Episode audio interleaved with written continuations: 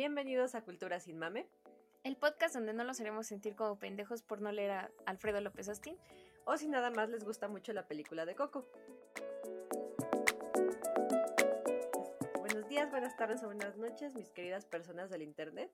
Bienvenidos a este rinconcito de Cultura Sin Mame. Yo me llamo Tere Bretón. Y yo soy Darien Rosales.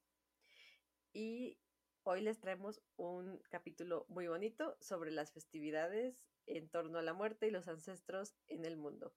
Como ya saben, somos el podcast de Pacal y nos pueden seguir en redes sociales como, como Paacal1, P-A-A-K-A-L-1, tanto en Instagram como en Facebook y también estamos estrenando Twitter. Que estamos como Cultura Sin Mame. Si nos quieren dejar sus comentarios ahí, siempre serán bienvenidos. Y también en Spotify estamos abriendo nuestras encuestitas para que nos respondan y dejen ahí sus comentarios sobre los temas de que hablemos. Así es. Bueno, en el momento en el que estamos grabando esto, yo ya me comí como mi décimo pan de muerto del día. Está, eh, este, bueno, acaba de pasar, este, eh, si nos escuchan de un país que no es México, acaba de pasar Día de Muertos y es una celebración, pues, muy endémica de aquí, es, es, es una celebración 100% mexicana, aunque Perú intentó robársela este año, eso fue extraño. Pero y estás viendo a Perú raro. sí, pero, pero es como muy extraño, no sé qué, qué tienen. Pero bueno, el chiste es que el Día de Muertos es solo una de las celebraciones que podemos encontrar alrededor del mundo que lidia con la muerte, con la vida después de la muerte, con los ancestros. Y lo curioso es que la gran mayoría de estas celebraciones se dan en esta época del año, como el tercer tercio del año, cuando empieza a ser más frío, eh, es la época de la cosecha. No todas, de hecho vamos a hablar más adelante de algunas que se dan este, un poquito antes, pero les aseguro que ninguna se hace en primavera. Al menos no en este hemisferio. Mm, sí, de hecho, en este hemisferio no. Esto, todo esto estamos hablando principalmente del hemisferio norte, porque en el sur ya saben, están al revés y, y ahorita ellos están entrando en la primavera, creo. Exacto. Sí, realmente no, no desconozco muy bien si también voltean las celebraciones. Me parece que no, porque sabía, tenía una amiga, creo que chilena o argentina, que decía que pues su Navidad hacía mucho calor y pues como que le quitaba el encanto. Entonces creo que sí las mantienen igual, solamente está al revés el clima, entonces como que no hace mucho sentido, pero bueno. Sí, no es que no haga mucho sentido, es que estamos muy acostumbrados a la visión gringa que exportaron a todo el mundo de cómo debe de ser una celebración y pues aquí andamos. Ah, bueno, eso sí. Sí, a eso sí, la, la gente que celebra tipo la rueda del año Wicca sí la invierte, este, porque pues estaciones. Ah, cierto, porque pues tiene que ver con todo, totalmente con la, pues con el clima. Sí, pero bueno, como les decíamos, en esta época del año es muy común que se den estas celebraciones en torno a la muerte, que siento que es un tema que en algunas culturas es algo que nadie quiere hablar. Nadie quiere hablar de que se va a morir y de que extraña a, su, a la gente que se murió. Te estoy viendo Estados Unidos, pero pero este, en muchas culturas sí, sí hay celebraciones específicas en torno a la muerte y en torno a lo que pasa después de la muerte. Este, si lo queremos ver desde un punto de vista espiritual, este, en algunas culturas se dice que hay un velo que divide este mundo con el mundo espiritual, con el mundo donde viven los fantasmas, la gente que ya, que ya falleció. Entonces dicen que en esta época del año ese velo se vuelve más delgado. Eh, entonces que por eso es que estamos como, como que muchas de nuestras culturas son las que dicen, ah, ahorita es cuando vienen porque ese velo es lo suficientemente, lo suficientemente delgado para que pasen.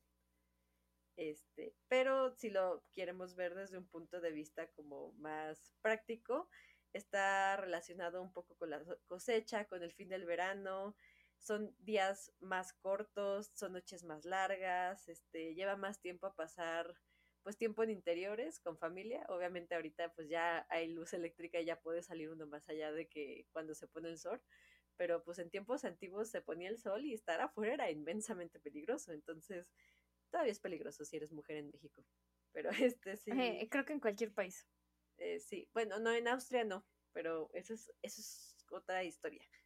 Este, pero pues la gente pasa más tiempo en familia, piensa más en su familia y aparte es, son pues noches más aterradoras. La verdad uno no le da tanto miedo estar en la calle en el verano cuando hace calorcito, porque es así ah, qué bonito, pero ya que hace frío y sople el viento y salen las lunas de, octubre y así, si uno dice, ay, güey, y ay, a ver si no me sale algo independientemente de si creen en fantasmas o yo o no, yo sí creo en fantasmas, pero independientemente de si sí o no, las noches del otoño invierno son mucho más spooky, son mucho más aterradoras que las de junio.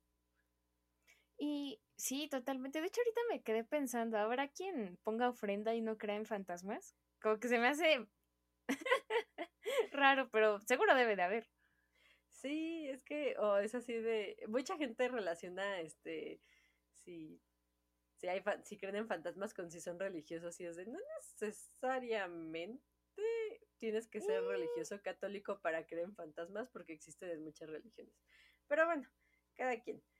entonces hoy les vamos a hablar de distintas celebraciones que hay alrededor del mundo. La verdad es que fue muy bonito investigar para este capítulo porque es, es muy bonito y muy interesante ver cómo, cómo en tantas culturas encontramos una forma de conectar y honrar con nuestros ancestros, a pesar de que somos tan diferentes. Y sobre todo, creo que es cuando compagina precisamente lo espiritual con lo, como lo mencionabas, con lo más práctico, que, que finalmente compagina en el sentido de que no solamente existen los ciclos en la naturaleza, sino en la vida humana y, y nos recuerda de, cierta forma, bajo varias metáforas, pero nos recuerda que sigue, seguimos siendo parte de la naturaleza, por más luz, tecnología y cositos que haya, seguimos siendo parte de, del ciclo de la vida. Entonces sí, sí está bonito. sin fin. No, el ciclo sin fin. Disney, por favor. por favor. Bueno, entonces, este, ¿quieres empezar con Día de Muertos o empezamos con Día de Muertos juntas? Empecemos con Día de Muertos. Es la, celebración mexicana, nosotros somos mexicanas, es con la que yo crecí. Eh, se ha popularizado mucho por la película de Coco de Pixar, aunque curiosamente ellos le pusieron Día de los Muertos y no Día de, de Muertos, ahí hubo un tema chistoso, pero X, no importa, ahí se fue cuando se popularizó y luego Perú intentó apoderarse de esta celebración, pero no, es nuestra, Perú 100%. No. Perú no, es nuestra, no puedes quedártela. Bueno, mucha gente piensa que esta, esta celebración es una cosa prehispánica, antigua, no tocada por los españoles. Este, lamento decirles que no. Primer plot twist. Primer plot twist, este, el, el día de los, el Día de Muertos es una celebración que es como muchas cosas en México, una amalgama de muchísimas cosas. Este, son cosas españolas, con coloniales, con cristianas, tiene elementos romano-paganos, este, tiene elementos, y claro, tiene su elemento prehispánico, este, pues después de todo sí es este, sí hay, hubo ahí una mezcla de varias cosas y acabamos con una cosa bien extraña como siempre. Porque por un lado, este, pues estos días es este, del 1 y el 2 son los días de los fieles difuntos. Es decir, son se dedica a las almas que están en el purgatorio y que solo pueden salir de ese purgatorio gracias a las oraciones de los devotos. Entonces, ahí ya tenemos el catolicismo metidísimo porque por las fechas. Pero también tiene su parte prehispánica. ¿Tú quieres tocar esa parte? Pues realmente, eh, perdón, este, como en todas las celebraciones que vamos a hablar ahorita, las referimos como generales, porque tanto en el Samhain como en el Chuseok, eh, ya hablaremos de eso, que es la festividad de Corea, y específicamente el Día de Muertos en su origen prehispánico, se les da ese nombre como general, pero al ser tantos pueblos que lo celebraban, todos tenían sus diferencias. Entonces, en la parte eh, prehispánica, usualmente referimos a la mexica, que era la del centro de México. Y por lo tanto, todo lo que tiene que ver con el camino hacia el Mictlán, con Mictlán Tecutli, con Mictlán Cihuatl, eh, todo eso o como concebimos el Día de Muertos prehispánico refiere a los mexicas, cuando pues todos los pueblos prehispánicos como los olmecas, los toltecas tenían sus diferencias, pero pues son un poquito menos estudiadas porque ya son más específicos. Igual con el Samhain con los pueblos celtas, que no, no, no era que todos hicieran exactamente lo mismo, porque primero sus panteones eran distintos, no panteones donde enterraban a las personas, sino panteones este, de dioses. Eran distintos, sus costumbres eran distintas. Y en esas mismas costumbres, incluso los elementos que usaban para celebrar eran distintos. Entonces, no es lo mismo, por ejemplo, que Yucatán, que están más cerca de Honduras y El Salvador y todas esas regiones como más ricas en, por ejemplo, en especies de aves. No es lo mismo que como ellas lo celebran a en el norte, por ejemplo, mm. con los chichimecas y con las regiones más áridas. Entonces, a lo que sí podríamos mencionar es que se ha popularizado más el camino hacia el Mictlán, el acompañamiento, por ejemplo, de las mascotas como el Cholo eh, ¿Qué más? ¿Qué se me olvida? La, el uso del copal, que igual lo creemos que es general de todas las culturas prehispánicas, pero not so much. Eh, ¿Qué se me olvida? Este, pues creo que sí, esta parte del camino hacia el Mictlán, este, de hecho es curioso porque no todo el mundo necesariamente iba al Mictlán, este, en la, pensando en la cosmogonía, este, este, este, pero todo este camino hacia el Mictlán, las aguas, las flechas, las, este, este, las montañas que te van quitando pues toda, todos tus pesares, todas estas partes de tu vida terrenal y al final llegas con Mictlantecutli y Mictlantetzihuatl, que son los dioses de la muerte, y ellos te, te, devoran, me parece, y te llegas como, es como un lugar de descanso, te unes al universo y ya, ya, ya, ya no eres lo que fuiste, ahora eres parte de algo más grande. Es un concepto muy bonito, la verdad, este, es, este, y creo que te tomaba siete años, ¿no? Siete o catorce años. Sí, ahí habías como cierta cantidad de años, pasabas como por un proceso y justo los tipo los Quintles se supone que te si fuiste bueno con los perros, los Quintles te ayudan a cruzar más fácilmente. Y pues es un concepto muy, muy distinto al de la otra vida, pues, católica, que está o vas al cielo o al infierno o al purgatorio. Este, pero pues es, es como muy interesante porque cómo lo juntaron, porque en el origen, pues, mexica prehispánico sí había este, me parece que había dos rituales, o así lo menciona Fray Diego Durán, de dos rituales nahuas eh, dedicadas a los muertos, que una era la fiesta de los muertecitos y otra la fiesta de los, la fiesta grande de los muertos. Y pues eran estas celebraciones en torno a la muerte, tenían una relación muy cercana a la muerte, incluso me parece que había rituales específicos que se tenían que hacer me parece que la fecha de la muerte del, de cierto difunto durante siete años y luego se cambiaba, este, porque era como justo el momento de ya dejarlo ir. Este, pero era esa concepción como muy dialéctica entre la vida y la muerte, de que estamos siempre en ese, en ese ciclo. Este, naces, vives y luego mueres y así. Y eso también tiene que ver con incluso el luto cristiano, ¿no?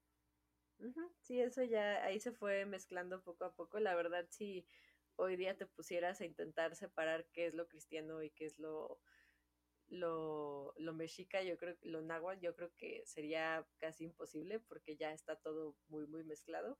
Y está también, pues, las, las famosas flores de cempasúchitl, que son típicas de México, que de hecho son hiedras. Yo no sabía que literal es así de échalas, regalas y crecen súper fácil. Y este, y que de hecho esas, este, la, las flores de cempasúchil, no sé si sabías, pero se les daban de comer a los pollos para que fueran amarillos.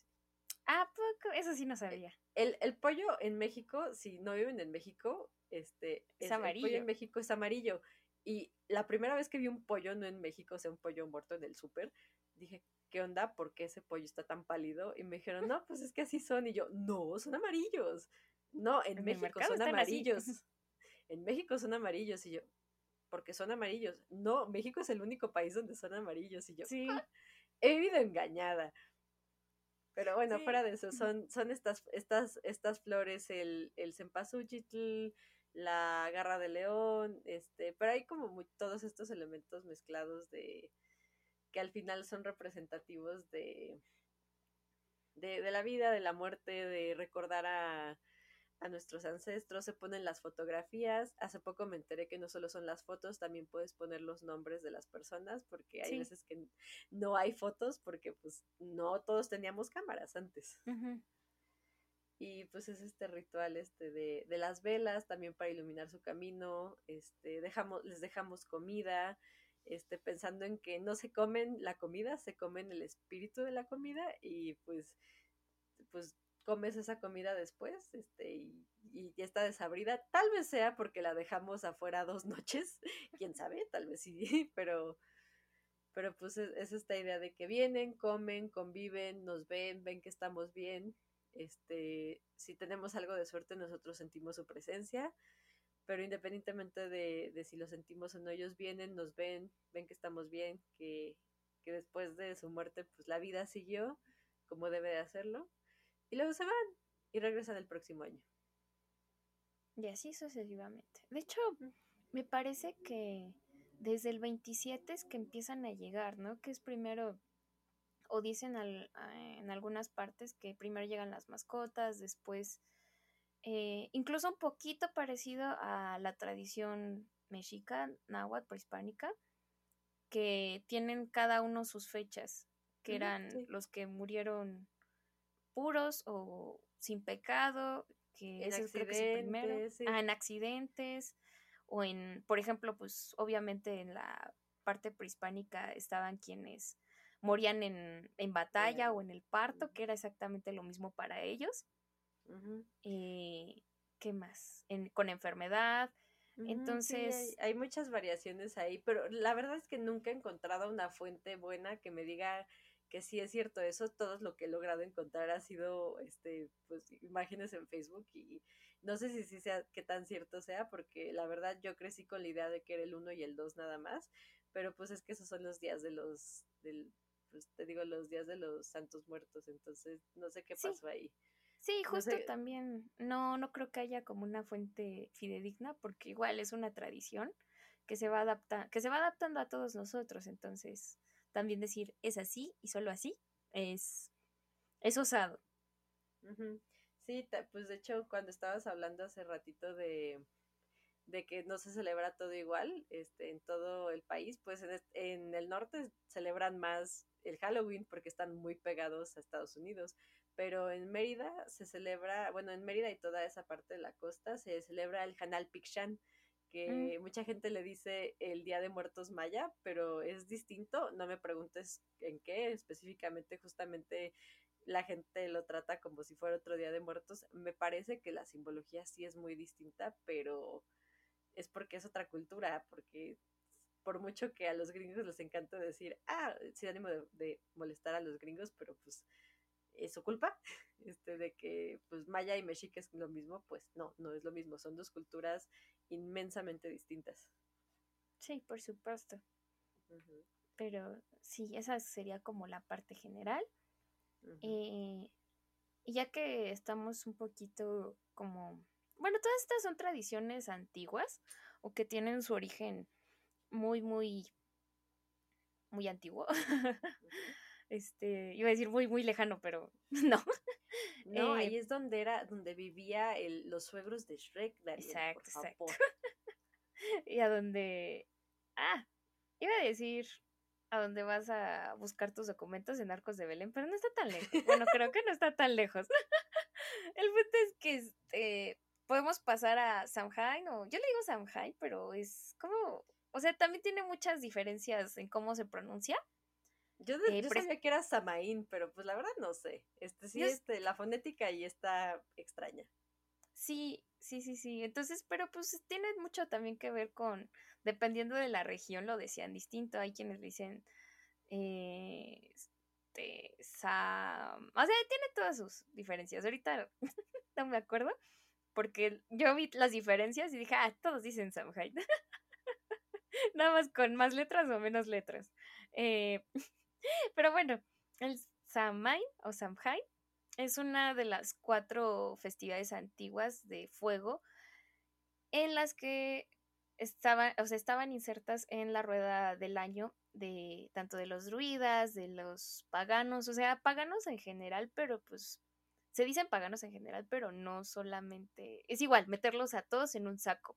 Pero estaban los druidas, los celtas, eh, muchísimas este, civilizaciones lo celebraban.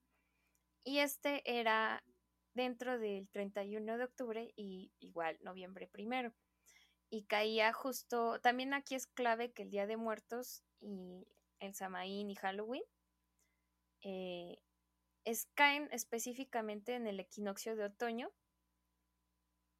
o, entre, perdón, entre el equinoccio de otoño y el solsticio de invierno, pero este punto coincide con una celebración que también está muy asociada a las brujas y a la pues a la magia, espiritualidad en general, que es la noche de Walpurgis, que igual es de solamente las pues, civilizaciones celtas germánicas, que la Walpurgisnacht o la noche de Walpurgis era al comienzo de este año de, o bueno, rueda del año.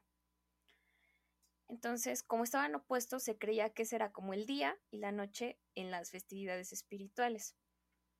Eh, entonces, esto equivaldría, eh, perdón, el Samhain equivaldría como al año nuevo celta, al año nuevo, eh, digamos, pues sí, germánico. Y también se tomaban el tiempo para celebrar a los muertos y sobre todo a los ancestros en un sentido muy de sabiduría. Creo que la diferencia con el Día de Muertos es precisamente esta parte de, de que creo que el referente o el punto clave aquí es el cariño y el amor que le tenemos a nuestros ancestros y a nuestros muertos. Y en las regiones como germánicas, incluso creo que las asiáticas, eh, ya lo veremos ahorita, se, se le refiere más a los ancestros como un tipo de fuente de sabiduría, un una fuente de, no quiero decir de información, pero sí de una, un saber casi intocable, entonces que debía transmitirse así. Entonces, ¿es un, conocimiento al que se accede cuando estiras la pata o es un conocimiento que se tiene y luego hay que pasarlo porque si no se pierde. Sí, exacto, como, ajá, y y obviamente sufría transformaciones, pero entre más puro y así más directo lo pudieras obtener, mejor. Y yo siento que, te digo, siento que tiene que ver con que en el hemisferio norte y sobre todo, digo, en México realmente los días sí se hacen un poquito más cortos, pero no exageradamente, pero más, te vas más al norte y sí está, te digo, está más oscuro, son días, son noches muchísimo más largas, como que se, se presta, yo siento mucho a la reflexión, a, ver hacia, hacia el cielo, ver las estrellas y decir, vaya, soy un pequeño, este, soy, soy una pequeña este, cosita de polvo con nada en el universo y lo único que me, que me, que me conecta a algo más grande es toda, todos mis, es mis ancestros y mi comunidad. Sí, exacto, totalmente. Y, y precisamente desde el lado práctico es también como se junta con la parte espiritual energética, mágica, porque ya no estás al mismo ritmo que en el que estabas al principio del año o cuando empieza el año de la cosecha, que estás en turbo chinga, cultivando, este, organizando, eh, o sea, ocupado finalmente. Y, y el ya estar contando tus provisiones para el último cuarto del año, o tercio, ya, o sea, te obliga a ser más cuidadoso, ya no a ocuparte, sino a ser más incluso intuitivo, inteligente, cuidadoso. Y y sí, o sea, definitivamente el que sean las noches más largas te vuelve no solamente más cuidadoso de tus recursos, sino más cuidadoso de tu energía. Porque igual si, o sea, antes si te excedías, hasta... Te morías. Ajá, exacto. Entonces, sí, Hace, hace 100 años era de, ay, me abrí, ya ni modo, me voy a morir. Adiós mundo. Adiós mundo. Ajá, o sea, las actividades en el exterior no acababan, entonces tenías que ser más cuidadoso sabiendo que la noche era más larga y acabar, empezar temprano y acabar temprano porque si no te comía un lobo. Entonces, o sea, sí, o sea, tenías del que bosque ser... y boom, bye, adiós. sí, exacto. Entonces, no, tenías que ser más, pues sí, más listillo, más cuidadoso, porque antes como, o sea, durante el verano como que sí te puedes hacer más güey, ya, no te mata el frío de afuera, porque pues acá en las en los pueblos germánicos, o sea, te quedas igual tantito una hora más en el frío y al, y al no me creas mucho, pero me da la impresión que la gente casi no sale en el invierno. O sea, ahorita ya, porque pues, insisto, hay abrigos y demás cosas, ¿no? Pero pues antes era de, este, vas a salir por, o sea, la neta la gente se quedaba encerrada en el invierno porque, porque cae un montón de nieve. La nieve Pero es pues tampoco podías tanto porque si se te acaba la leña, pues te mueres adentro, entonces era de, Ah, pues, sí, o sea, modo. pero no, no ibas muy lejos, era salir cerquita, Ajá. leña la vuelves a meter, o sea, no, no era así de, bueno, vamos a salir al campo, no, no manches, te vas a morir. Sí, sí, sí, pero sí era de salte, pero salte temprano y, y no tanto tiempo, Porque pues el trabajo no acababa.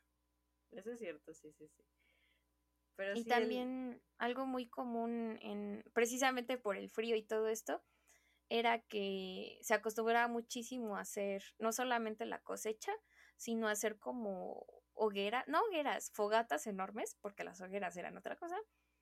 Y, y hacían también como festivales donde todos juntaban un poquito de sus cosechas y las compartían y también eso era como clave para, para primero sobrevivir y segundo también te, te llevaba como a reconocer que tu vecino que te caía mal porque te copió te copió el árbol de Navidad, o sea, la Navidad celta el año pasado, pero hoy te está invitando de sus calabacitas. Y es de, ah, eres Qué bueno. buen pana. eres pana. Sí. Pues sí, te digo, esta, esta parte de la comunidad está como muy interesante. Siento que Exaltada, ajá. mucho, sí. Se presta mucho como en ese tipo de culturas, lo cual es curioso porque siento que hoy en día las consideramos como muy individualistas, pero sí tienen su parte este comunitaria porque somos seres humanos y los seres humanos necesitamos vivir en sociedad y en comunidad porque si no nos volvemos locos. Sí, sí, sí, sí, totalmente. Y siempre, y siempre es bueno echarse la manita. Entonces Ah, y ahora. Sí, entonces y ahora, ya que estábamos hablando de esta parte de la cosecha, creo que es buen momento para pasar a la festividad coreana que se llama Chuseok. Eh, sí, per- nos está oyendo alguien que hable coreano, este, perdón, este, yo sé que Perdón. no hablo bien coreano. Es, es, es una tragedia porque unas de mis mejores amigas son coreanas y no aprendí nada de coreano y creo que ni siquiera digo bien sus nombres. Es una Ah. desgracia. En mi defensa nunca me han corregido. Bueno, el Chuseok es este es curioso porque cuando lo intentas escribir a una persona occidental te dicen una de dos cosas, o es como el Día de Muertos mexicano, el Día de Muertos coreano o es como el Día de Acción de Gracias americano gringo. Mm. Es la celebración más más grande de, de Corea, o sea, es celebración nacional y curiosamente se celebra tanto en el norte como en el sur.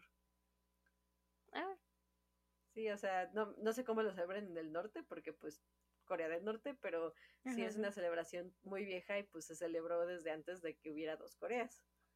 Y es este, pues le dicen el día, el día de acción de gracias, porque, este, como el día de acción de gracias coreano, porque revuelve mucho en torno a la comida, pero también revuelve, re- va alrededor de honrar a los ancestros. Creo que este, de- todos vimos Mulan, todos sabemos que en las, en muchas, en las culturas asiáticas hay mucha parte de esta veneración hacia, hacia nues- nuestros antepasados, nuestros ancestros.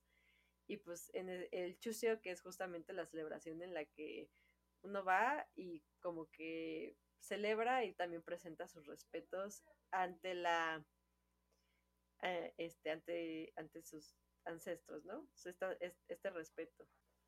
Bueno, esta celebración se, pues, se da el, el, el día 15 del octavo mes lunar, este, que como saben cambia porque la luna no, no va igualita al sol.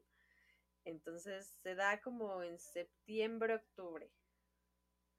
y pues lo que implica que generalmente coincide justamente con la época de la cosecha, celebraciones sobre, sobre el otoño y pues dura tres días en las que se da las gracias a los ancestros, a la gente que ya falleció por su parte de, de esta, esta idea de que los ancestros ayudaron a que la cosecha haya sido fructífera. Y pues eh, lo que se hace es que se comparte la cosecha con los demás, hay mucha comida, se preparan este, platillos típicos coreanos muy, muy ricos, este, se visitan las tumbas de los ancestros, se limpian, se les, se les deja pues todas bonitas para que, para, para que estén bien los ancestros y hay, hay juegos y hay muchos bailes. Y todo muy bonito. y es muy bonito, es este, pues es una celebración como muy bonita en torno a honrar a los ancestros y como tú dices, es una manera muy distinta, o sea, aquí es como de nos vienen a ver y como así de qué padre que nos vienen a ver, este, porque los queremos y los extrañan, extrañamos, aquí es de los estamos honrando, los estamos respetando y aparte estamos, este, les agradecemos hasta si, como, es esta parte de la cosecha, pero también es como de si no fuera por ustedes, que son toda mi línea familiar, yo no estaría aquí. Soy, soy el resultado de todas y cada una de las personas que estuvieron antes de mí. Y eso es bonito. Y también creo que en Corea también acostumbran, un poquito como aquí en México, a, por ejemplo, sobre todo en Michoacán, creo que está, o sea, en muchas partes de México, pero sobre todo en Michoacán, se acostumbra a ir a las tumbas y a limpiarlas. Y allá también. Sí, es, es curioso cómo en ambos, en, en, ambos países tenemos como esa misma costumbre, ¿no? Que dices, ay, que, que, que, o sea, la mayoría de nosotros no visitamos las tumbas diario, ni siquiera todos los meses, porque pues siento que no es muy sano estar yendo a cada rato.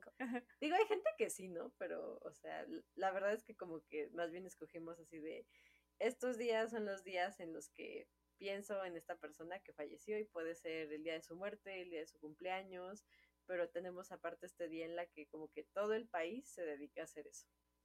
Sí, sí, sí, esa parte siempre se me ha hecho como dentro de todo el Día de Muertos, o sea, ya de por sí estamos hablando de algo medio curioso o que muchas culturas no entienden. Si bien estamos hablando de culturas muy distintas, hay otras que como que no les termina de caer el, culto o el cariño que se le guarda a los ancestros o muertos, por ejemplo, bueno, Estados Unidos es una cosa extrañita, pero por ejemplo, pienso primero en ellos que son de los primeros en decir, bueno, ¿qué coño están haciendo? Eh,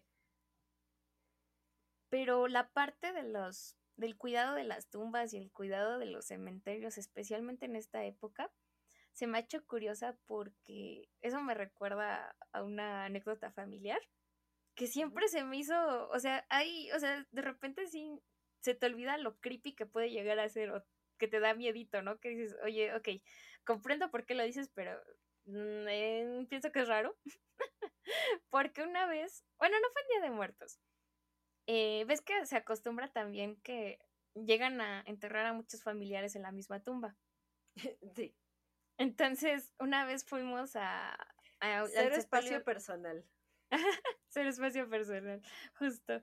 Una vez fuimos a enterrar a un tío abuelo y me acuerdo que, pues ya ves que están los señorcitos del panteón que pues se encargan como de juntarlos todos, ¿no?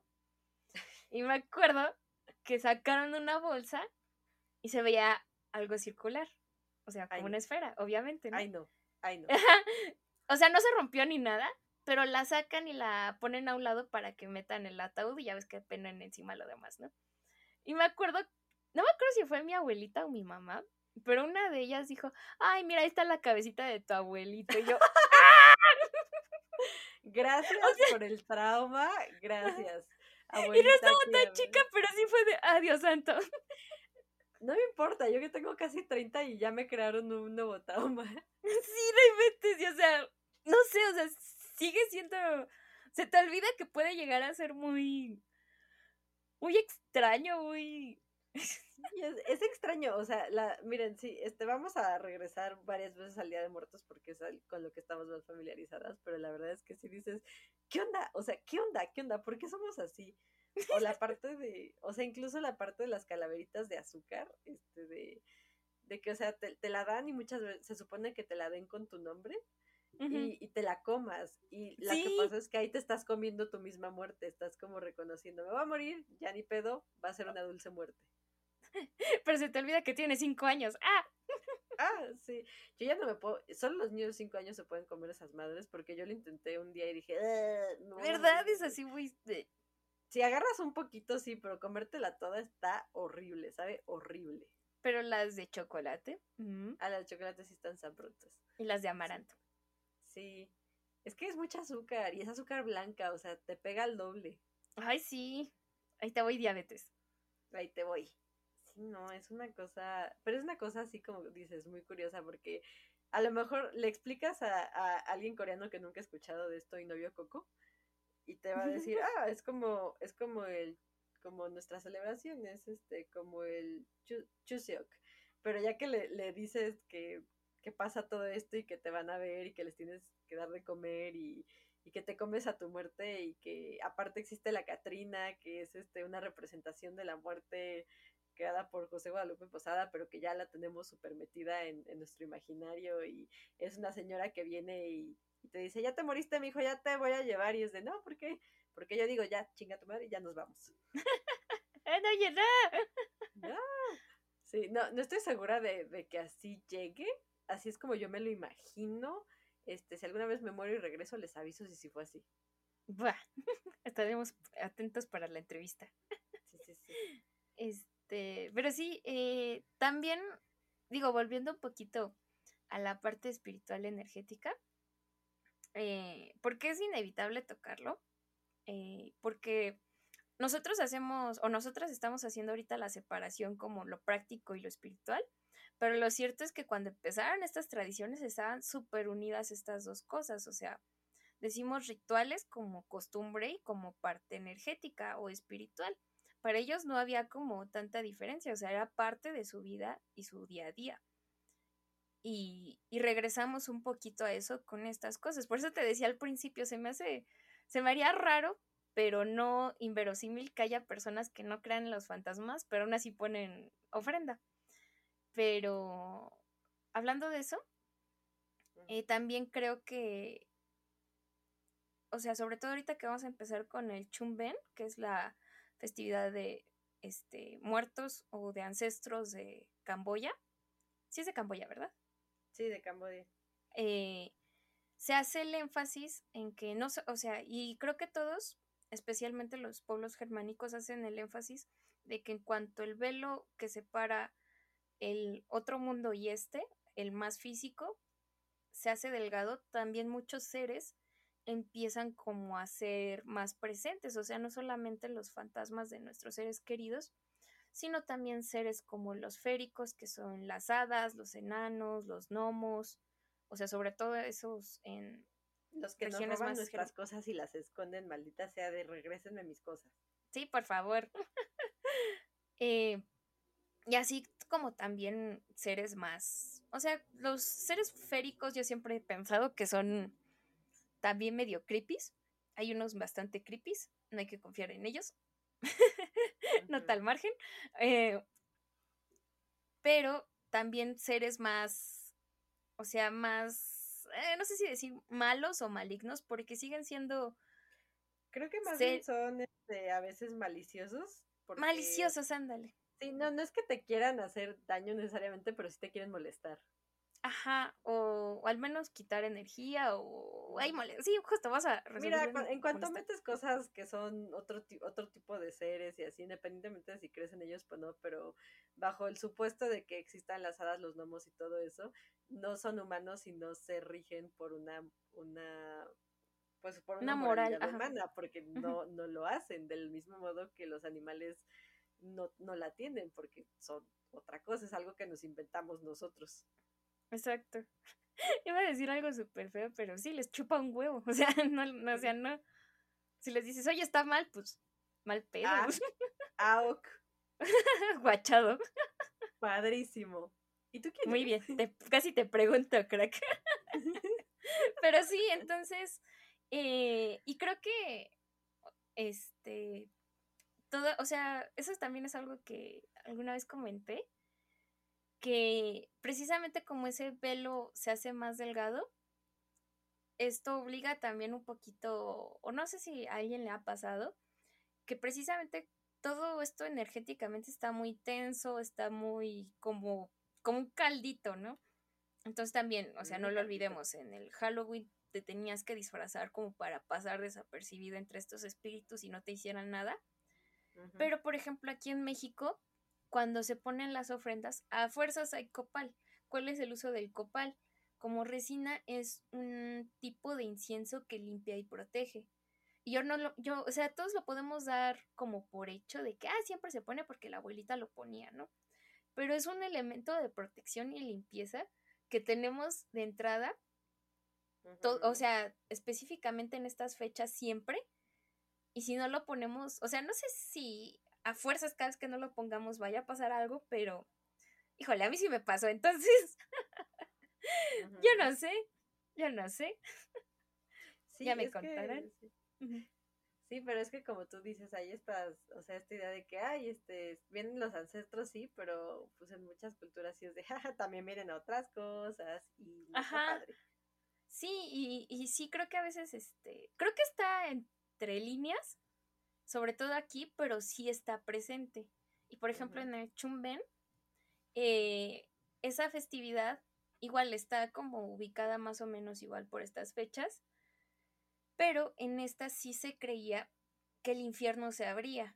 Y no solamente el infierno, sino el cielo. Y no sé si, no, no existía como tal el purgatorio, en, o no existe como tal el purgatorio en Camboya, pero esta época empieza, empieza más bien también como con la guía de los monjes.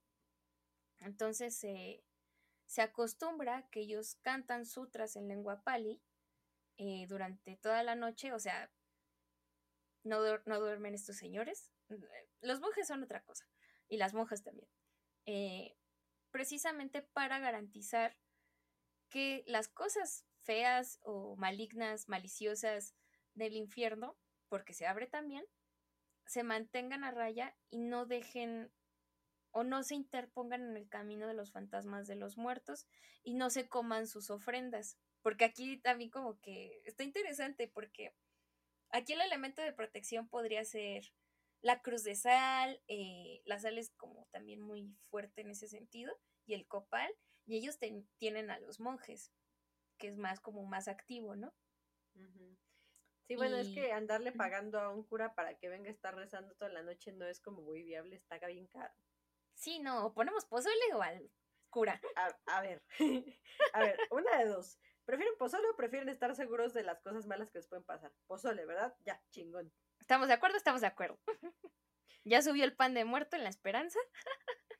No, ya no hay, ahorita ya, ya que estamos grabando ya, ya mañana, ya hoy ya se vendió el último pan de muerto, ya valió, el gobierno nos lo quita, ya valió madre. Sí, ya. Al menos tenemos las nochebuenas. A huevo. Pero, entonces, este, regresando al Chumben, eh, también este, se creía que en este periodo muchos de, de sus fantasmas, no de nuestros, de sus fantasmas o de sus muertos, conseguían acabar con un periodo de purgación. O sea, creo que específicamente aquí su periodo, como el camino hacia el Mictlán, su camino a llegar al cielo o al infierno es, es bastante largo. De hecho, su purgatorio creo que está muy inserto en el infierno, o sea, en su cosmología. Pero este.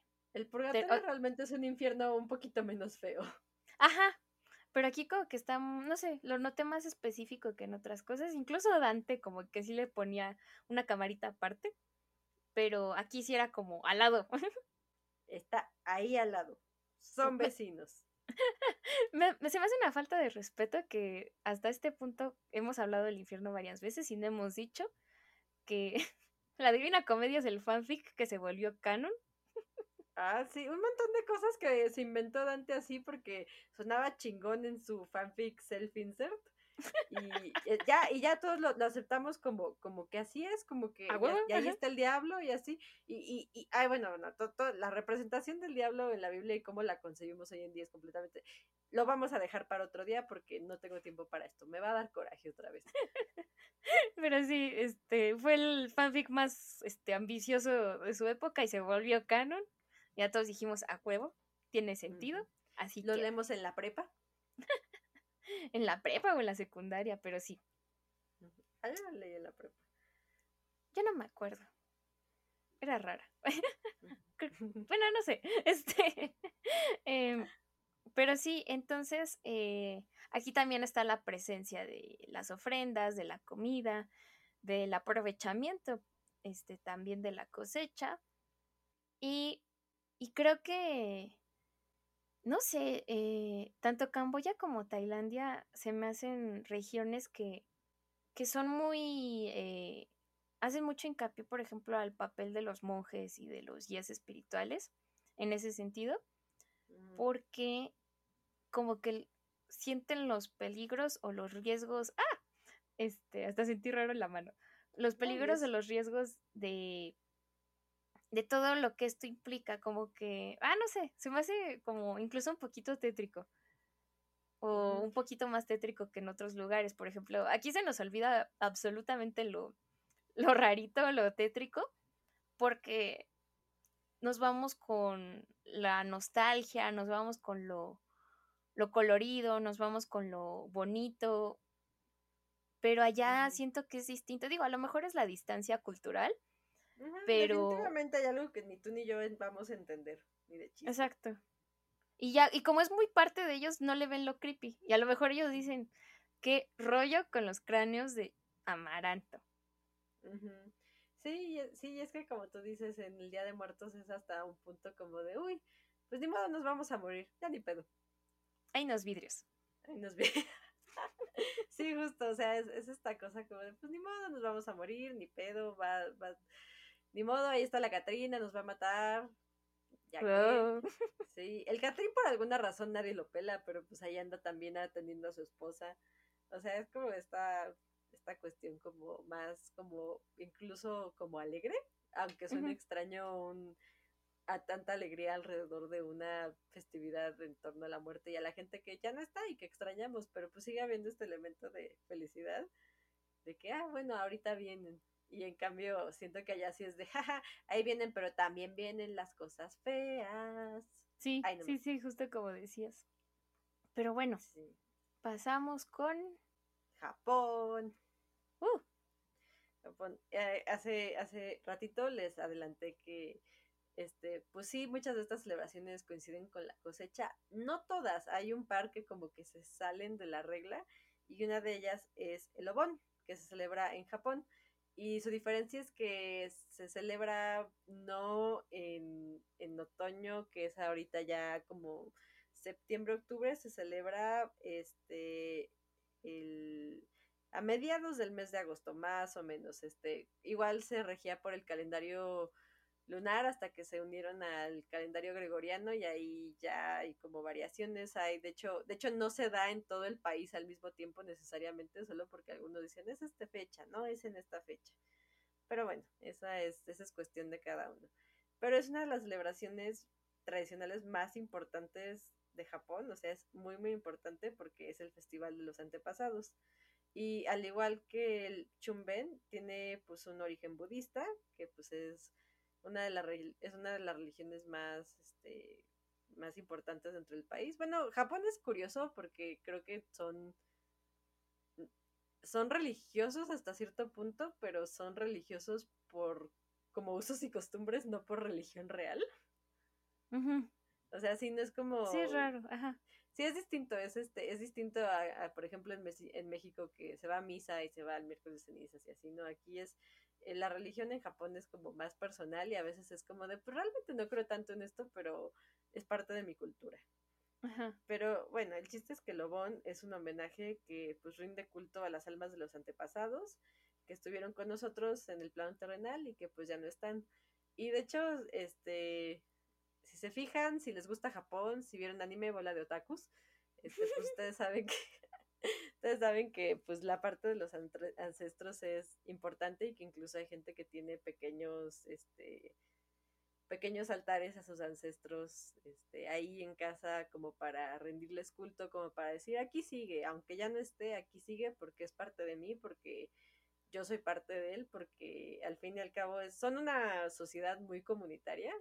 Siento yo, o sea, tanto China como Corea, como Japón y todas esas culturas son como más comunitarios de lo que yo hago no solo soy yo, refleja en absolutamente todas las personas de mi familia lo cual es muy estresante.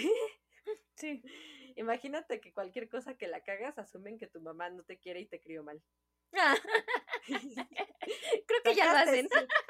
Sacaste siete, es culpa de tu madre que te dio huevo de desayuno en lugar de arroz.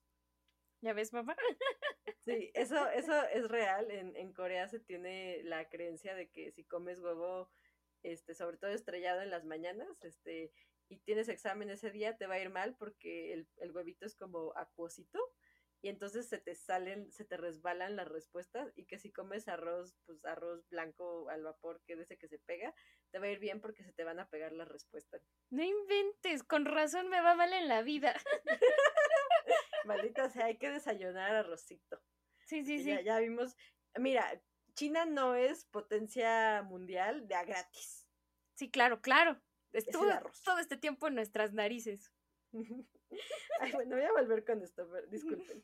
Bueno, durante el mes de agosto las personas se preparan para la bienvenida de sus ancestros y obviamente hay ciertas variaciones, no les voy a decir absolutamente todas las personas en Japón hacen esto, pero muchísima gente en Japón, no sé, que es de otra prefectura y vive en Tokio, se regresa en, en, en agosto a su pueblo natal a, esta celebración. No todos, insisto, pero muchísimos sí dicen bye. Se cierra, o sea, Japón se cierra, dicen, yo tengo esta celebración súper importante, no me la voy a perder por ustedes, adiós. Ah, eso no sabía. Se van a sus casas, a sus pueblos natales, a estar con su familia y a ver, muchas veces incluso ven pues a sus amigos que de que, ay, no te había visto en todo el año porque vivimos en ciudades distintas. Pero pues durante todo ese mes de agosto las personas se preparan para dar la bienvenida a los ancestros, este, que pues vienen a hacer acto de presencia en nuestro mundo, a ver qué estamos haciendo, que no le hayamos cagado. Ay, no, no manches, ¿por qué te tatuaste un Magikarp? Maldita sea. Te hubieras tatuado aunque sea Pikachu, me lleva el tren. Bueno, y es cuando, y de hecho mucha gente dice que en este tiempo, pues los espíritus entran como en los sueños Mm. Es como de toc toc, este, ¿cómo estás, mijo?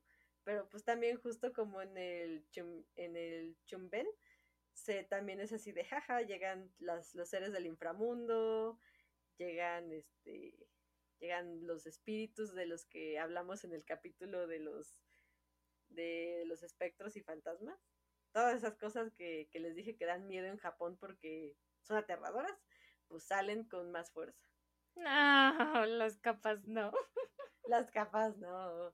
Y así, y eso tiene que ver con una leyenda de que había un, un me parece que un monje budista que se llamaba Mokuren, eh, o, ay, no puedo leer el nombre en sánscrito, Maudgal Yayana. Ay, no sé, perdón, disculpen, no leo, no leo sánscrito. Sí. sí. Sorry. Este, que aseguraba que podía ver a su madre fallecida y que veía cómo sufría mucho y pues no podía y que no podía este llegar al sueño eterno, lo cual es está horrible porque pues, estás atorado aquí y no puedes hacer nada y, no puedes descansar. Entonces Mokuren le pidió a Buda que le mostrara qué hacer y este le dijo, le aconsejó a su discípulo hacer ofrendas a los monjes budistas y el día el día 13 del séptimo mes lo hizo y gracias a las enseñanzas que Buda le había brindado, pudo guiar a su madre y liberarlo del sufrimiento para que pudiera descansar en paz. Y pues como estaba muy contento, estuvo celebrando estuvo celebrando que ya por fin su mamá había llegado al descanso eterno y se puso a bailar y se dio y ahí de, ahí se le atribuye el origen de, la, de una danza que se llama el, el bonodori, que es un baile tradicional de Lobón. Oh. Sí, de ahí este, hacen un bailecito bien bonito, coordinado, porque pues no mal. este que se hace pues normalmente alrededor como de una placita, porque van como en una línea de conga. Ay, órale, qué no, bonito. No están, bailando, no están bailando conga. Pero es, es todo, es toda una celebración larguísima, o sea, de que el primer día este, se coloca eh, un altar, el Batsudan, que es pues, su repisita con sus con su arrocito, con su saque, con, con sus pepinos y sus berenjenas. Y los pepinos y las berenjenas son, son importantes porque representan este, los pepinos un caballo y las berenjenas una vaca. De hecho, hay gente que les pone como palillos para hacerles como sus patitas. Ah, qué chévere. Ajá, y pues se supone que este, pues llegan en el pepino caballo, porque los, los ancestros vienen en el pepino caballo, porque vienen rápido a ver a su familia, así de vamos, vamos, vamos, vamos, ya quiero verlos. Entonces los montan las almas este caballito y llegan rápido. Y pero la vaca, pues es más grande y es mucho más lenta, pero también puedo cargar muchas cosas. Entonces se van en la vaquita berenjena porque porque no se quieren ir, porque quieren seguir aquí, pero pues, Ay, entonces caminan despacito y aparte pues se llevan pues lo que les dejaste porque pues igual les dejan comida y saque, entonces pues así se llevan su arrocito y su bebida en, con la vaquita, la vaquita berenjena. Ay, qué bonito. Justo... Está bien precioso. Ay, sí.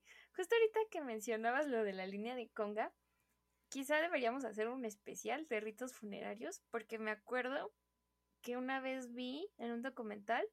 De hecho, no, no es nada este, underground ni nada. Se llama. Ah, y era como un vato en Netflix que, que iba a varias regiones. Ah, era como Dark Tourist, algo así. Que hacía turismo en regiones medio raras y en festividades medio creepy. De hecho, vino acá a México a la festividad de la Santa Muerte. Ah, sí, está en Netflix. Sí, sí, sí, justo. Este, y en uno, no sé si llegaste a ver, creo que en Tailandia o en una región así súper lejana, fue un entierro y también todos los hombres se hicieron un círculo y estuvieron como dos horas bailando. No me acuerdo del propósito y no me acuerdo bien a bien si él se acuerda del propósito o si lo preguntó, pero se me hizo curioso que estuviera presente el baile así como en conjunto como en Japón. Oh, sí. Mira, los, los, los ritos funerarios son muy interesantes y a veces asquerosos, pero así debe estar interesante. Sí. Pero bueno, voy a seguir con el, con el obón. Entonces se pone el altar, se les ponen, también se les ponen unos faroles o linternas de papel para, pues para que la luz los guía a, a la entrada.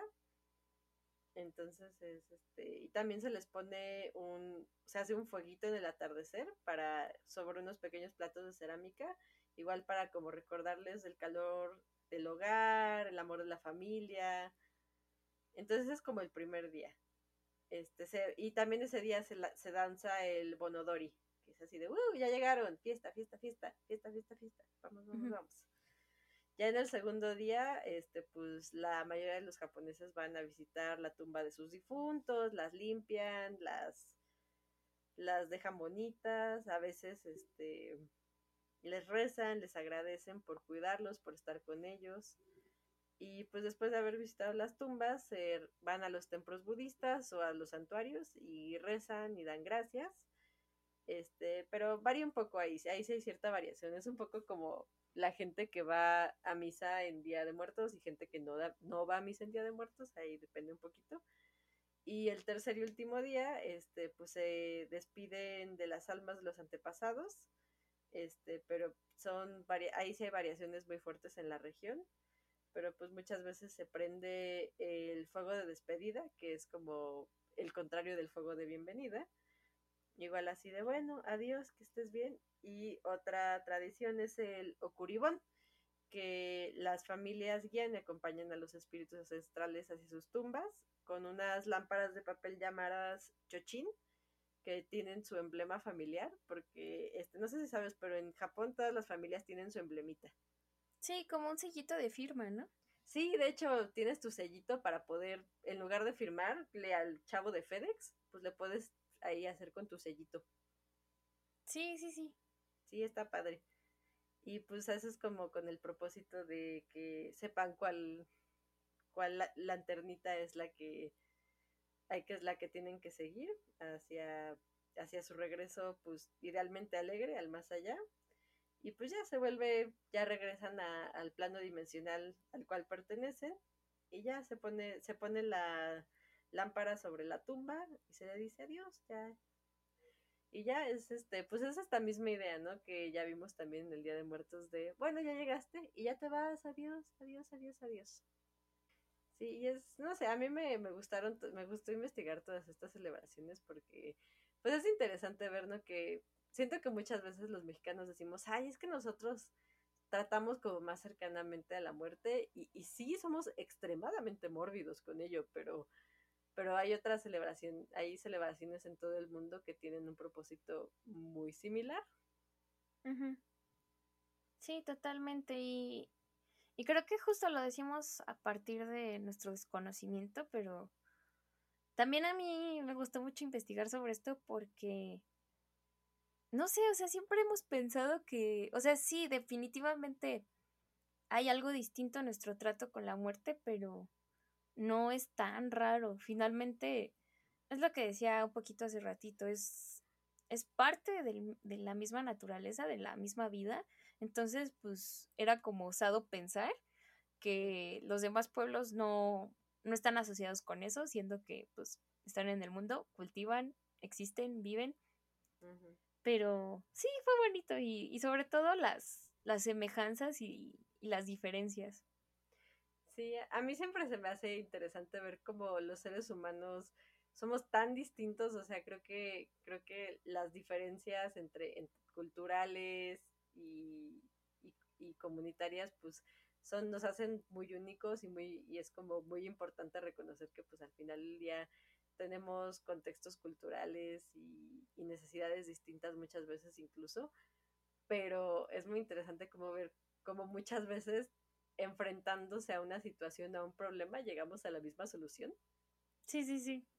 Como este, las malas budistas, que son pues estos collares con cuentas, que son muy, muy similares a los rosarios. A los rosarios. A pesar de que los prevén, o sea, las malas son mucho más viejas. Y no sé si, no, no quiero pensar que no se lo piratearon, no se lo pirateó la Iglesia Católica, Espero que no. no sé de dónde salieron los rosarios, eso también sería un episodio interesante. Pero pues llegamos como a conclusiones muy similares, que el arroz es sabroso, que el pan es rico, que... ¿Qué más? Que... Que, es otra cosa que vemos en muchas culturas. Que los perros son chingones. Ah, sí. que, los, que amamos a los perros, que amamos a nuestras mascotas, que que amamos a nuestra familia y a nuestra comunidad. Que las cosas brillantes son chidas porque somos cuervos muy altos sin, sin plumas. o sea, es, es, es, este. Me acuerdo que alguna vez leí un texto de antropología, no me pregunten cuál era, lo leí hace más de 10 años, que decía que la antropología era el estudio de cómo cada comunidad humana vive su misma experiencia humana de una forma única. Ay, qué padre. Pero sí. es bonito. Espero que les haya gustado. Este, se los hacemos este capítulo con mucho cariño. Fue un capítulo. son de Perú, dejen de intentar robarse el Día de Muertos. Ya estuvo bueno. Ya, Perú. no te sale. Ya. Y no es, no es palta, es aguacate. Por cierto. También en Argentina le dicen, ¿no? Palta. Y también en Chile, pero ellos no insisten en que es palta. Ellos solo dicen, ah, yo le digo palta. No me importa. Pero bueno, ese, es mi problema, que ellos dicen que así es y no, a ver, el aguacate es de aquí. Ay, bueno, ya, sé, ya no me voy a pelear por esto. Pero bueno, espero que les haya gustado, que se hayan pasado bien, que hayan aprendido un poco. Y yo creo que sería interesante que también exploremos y conozcamos de las celebraciones de otras culturas, porque así aprendemos más. Y es bonito siempre aprender un poquito más de los demás. Sí, totalmente. Platíquenos en en nuestras redes, que estamos en Facebook, en Instagram, como P-A-A-K-A-L-1, uno con número, sobre qué hacen en particular en estas fechas, ya sea algo como limpiar las tumbas, como algo muy específico en su ofrenda, algo muy específico como un rezo, estaría padre que nos lo compartieran. Eh, Y pues ya saben. Ah, y en Twitter, se me olvidaba. Estamos como Cultura Sin Mame. Sí. Muy bien, cuéntenos y que tengan un bonito día, mañana o noche. Bye. Bye.